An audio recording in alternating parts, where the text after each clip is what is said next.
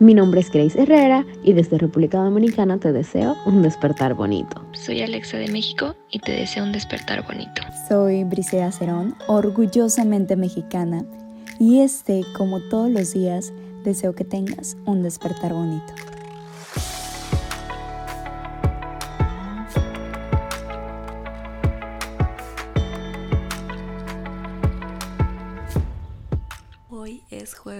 Compartiendo un despertar y será un episodio distinto.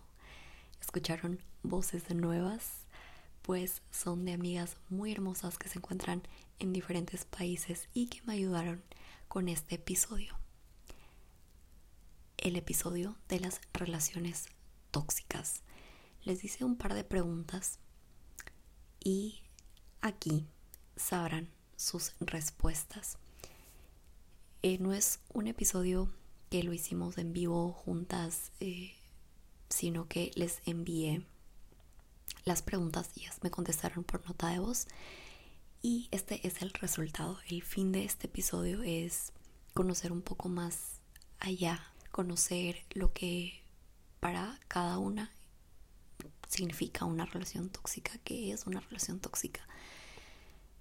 Pues yo empiezo diciendo que primero es un término que se ha puesto tanto en tendencia que se lo ha saturado muchísimo que creo que ya no sabemos qué realmente es tóxico, cuando una relación es tóxica. En este episodio espero llegar a, a que podamos distinguir, porque algo que también lo he notado mucho y escuchando sus respuestas hemos coincidido, es que definimos una relación tóxica únicamente una relación en pareja, una relación amorosa. Pero la verdad es que una relación tóxica puede ser con una amistad, con un familiar, con cualquier persona, ¿no? Que te, que te relaciones. Entonces creo que será un episodio muy interesante, distinto, espero lo disfruten. Entonces, la primera pregunta fue, ¿cuándo crees que una relación es tóxica? Cuando no te permite ser, cuando te fusionas con la relación, cuando cambias. Y empiezo porque el término relación tóxica Ah, normalmente lo atribuimos a pareja, pero realmente aplica para todas las relaciones de tu vida. Cuando tú te pierdes y pierdes tu esencia y tu autenticidad dentro de una relación, para mí es tóxica. Yo creo que una relación es tóxica cuando te roba tu paz, tu tranquilidad. Ojo que esto aplica para cualquier relación de pareja, amistad e inclusive familiar, pero en el tema de hoy nos centraremos en las relaciones de pareja. Que la otra persona te causa ansiedad, estrés e incluso miedo miedo a perderlo o a perderla, que olvides quién eres y que modifiques tu esencia para complacer a la otra persona, modifiques tus límites, olvides la palabra no por ese miedo irracional a perderlo o a perderla. Es ahí cuando dejas tus metas y tus sueños de lado porque esa persona se vuelve tu prioridad y sus deseos los tuyos. Ojo no quiere decir que no compartas metas, sino que olvides las tuyas, tu vida, tus deseos, tus anhelos, a tus amigas e inclusive a veces a tu familia. En el momento en que te roban tu paz, en el momento cuando sientes que tienes que hacerte chiquita o chiquito o moldearte de tal manera para caber en la vida de tu pareja, cuando tienes miedo de perder a la otra persona por el simple hecho de ser tú, ahí es cuando la relación ya es tóxica. Como dice Tere Díaz, una psicóloga que yo sigo y que recomiendo que sigan, no te apegues a esa persona que te apaga. Hace un tiempo leí un artículo que me hizo demasiado sentido y que me ayudó a comprender qué eran las relaciones tóxicas. Y este decía que surgen cuando una o ambas partes son incapaces de impedir hacerse daño. Y cuando yo leí esto fue como un, ¿no? una revelación total y rotunda en la cabeza y me llevó a hacer una introspección de mi vida y me di cuenta que a lo largo de esta no había estado en una, sino había estado en múltiples relaciones de este tipo y no exclusivamente con parejas, sino con amigos, con familiares, con compañeros de trabajo, con compañeros de escuela. Y era en aquellas situaciones donde yo había permitido sentirme juzgada, sentirme reprimida, donde se había comprometido mi estabilidad emocional, mi autoestima, y a la conclusión que finalmente llegué es que una relación tóxica es cuando tú estás con alguien que al final del día te resta más de lo que te está aportando. ¿Se puede transformar una tóxica a una saludable? Pues yo busqué esto en Google eh, hace unos meses y pues algunos decían que sí, algunos decían que no. Yo personalmente creo que depende mucho del contexto, de la relación, de cuánto tiempo tengas conociendo a la persona, etc. Yo creo que con estableciendo sanos límites podemos lograr lo que sea, pero la verdad es que más que si volverla de tóxica a sana, es realmente qué tanto tú vas a volver a esa relación o qué tanto tú te vas a meter de lleno en esa relación para que quieres que funcione. O sea, depende mucho del contexto. Pero no te digo ni que sí ni que no. ¿Se puede transformar una relación tóxica en saludable? Esta pregunta me hizo reflexionar un montón. Nadie es perfecto y todos tenemos historias, inseguridades, traumas que trabajar. Nos afectan cosas distintas. El problema es que aquí hablamos de una relación entre dos individuos con heridas que sanar.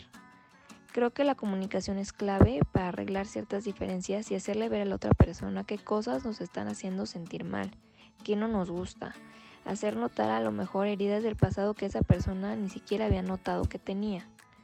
Sin embargo, esas heridas no sanan si la persona en cuestión no quiere sanar. Por más que la pareja, con todo el amor y paciencia del mundo, intente sanar y ayude a la persona herida, si esa persona no se quiere ayudar, no quiere sanar, no lo hará. Es responsabilidad propia de cada persona enfrentar nuestras heridas y buscar elementos que nos ayuden a sanar y mantener relaciones saludables, no solo con nuestra pareja sentimental, sino también con nuestros amigos, con nuestras colegas, con nuestros familiares, etc. Y si la otra persona no está dispuesta a sanar, es mejor alejarnos todos, absolutamente todos, y el que esté libre de culpa que arroja la primera piedra y que no esconda la mano, hemos estado en una relación tóxica y hemos sido el tóxico de alguien, simplemente porque esos son patrones de conducta aprendidos o heredados que vamos adquiriendo a lo largo de nuestra vida y que para poder realizar una transformación de ellos debió haber un proceso de deconstrucción y un proceso de aprendizaje. Y creo firmemente, y porque he sido fiel testigo de que es posible, existir un cambio de una relación tóxica a una sana, pero lo primero es la identificación del problema. ¿Por qué? Porque no puedes hacer un cambio de algo que no conoces. Entonces lo primero es identificar qué acciones que tú realizas están dañando a la otra persona y qué acciones de la otra persona te están dañando a ti, seguido de la comunicación. La comunicación es la clave de todo cambio imagínate, o sea, cada cabeza es un mundo y cada relación es un universo, entonces tú tienes que comunicar lo que está pasando y si la otra persona es consciente del problema y decide hacer un cambio positivo, por supuesto nos agarramos la mano y vamos transformándonos juntos, pero si ya la otra persona no decide hacer un cambio, simplemente está negada, no des el esfuerzo. Esa persona no va a cambiar o no va a cambiar por lo menos contigo. Así que huye, corre y cuéntaselo a quien más confianza le tengas. Si has estado en una relación tóxica, ¿qué te ayudó a superarla? ¿Y qué consejo le darías a una persona que ahora está en una relación dañina? Uf, de relaciones tóxicas yo sé un montón, todo tipo de relaciones tóxicas, la verdad. El problema es esto. Eh, en una relación tóxica no hay una sola persona tóxica, son dos personas tóxicas, todo el que llega a tu vida es tu espejo y es tu maestro, viene a enseñarte algo. Eh, empieza por ti mismo para superarla. Para superar esa relación tienes que reconocer tus heridas y trabajar en ellas. Tienes que darte el permiso de reconocer tu parte de la culpa, pues, dentro de esta relación. Y de ahí para allá las herramientas van llegando para superarla, la verdad. Creo que todos hemos estado en una relación tóxica y por supuesto yo no he sido la excepción. Lo que más me ayuda es una de mis más grandes creencias, que es que todos somos maestros de vida. Entender que hay personas que llegan a nuestra vida para enseñarnos cosas con su ejemplo, sumando a veces de manera muy positiva y hay otras veces que de manera negativa. Reconozcamos en primer lugar que esa persona nos hace daño y que nos lastima y que no estamos dispuestos a seguir sacrificando nuestra felicidad. Soltarla nos dolerá, probablemente, pero es el dolor antes de la sanación. Aprender a ponernos como prioridad número uno, que no es una cuestión egoísta, es una cuestión de amor propio. Recordemos quiénes somos o quiénes éramos antes de iniciar esa relación. Trabajemos en lo que tengamos que trabajar porque sin lugar a dudas esa persona nos vino a enseñar algo. Agradezcamos y aprendamos esas lecciones. Puede ser aprender a poner límites a lo mejor. O a lo mejor esa persona nos enseñó a tener metas independientes y a no depender de los sueños de los demás. A cumplir esos sueños propios que teníamos desde antes guardados en un cajón y que igual nos daba miedo explorar. Podemos encontrar ayuda a lo mejor en Dios, meditando, haciendo ejercicio, leyendo o tal vez si necesitamos acudir a ayuda un poco más profesional con psicólogos y psicólogas que nos escuchen y que nos ayuden a darnos cuenta en lo que andamos fallones. Es entonces, querida audiencia de Despertar Bonito, que en resumen lo que les quiero decir es que no tengan miedo a empezar de cero. Porque en realidad no van a empezar de cero, van a empezar con experiencia de saber qué les gusta, qué no les gusta, qué quieren y qué pueden aportar en su próxima relación y qué quieren que les aporten, que quieren crecer y que quieren que les saquen para que sean la mejor versión de ustedes. Les juro que con la experiencia aprendes a darte cuenta de tus debilidades y a frenar las situaciones cuando ya no van por el camino adecuado. Durante muchos años de mi vida mantuve una relación sumamente tóxica con una persona, en su momento una amiga, y durante ese periodo de tiempo, bueno, yo me sentía la salvadora del mundo, me sentía la mejor samaritana porque a pesar de que muchas personas me decían, es que mira, no te conviene estar ahí, mira cuánto daño te hace, yo no estaba en negación total diciendo, es que nadie la conoce como yo y, molesta, ¿no?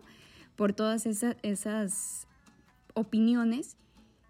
Pero no me daba cuenta que también es muy cierto que cuando el agua suena es porque piedra lleva y porque también cuando el amor no es propio, el amor es demasiado tolerante y llegamos a soportar cosas que nunca debimos de haber soportado hasta que reunimos el valor necesario y nos atrevemos a hacer el recuento de los años.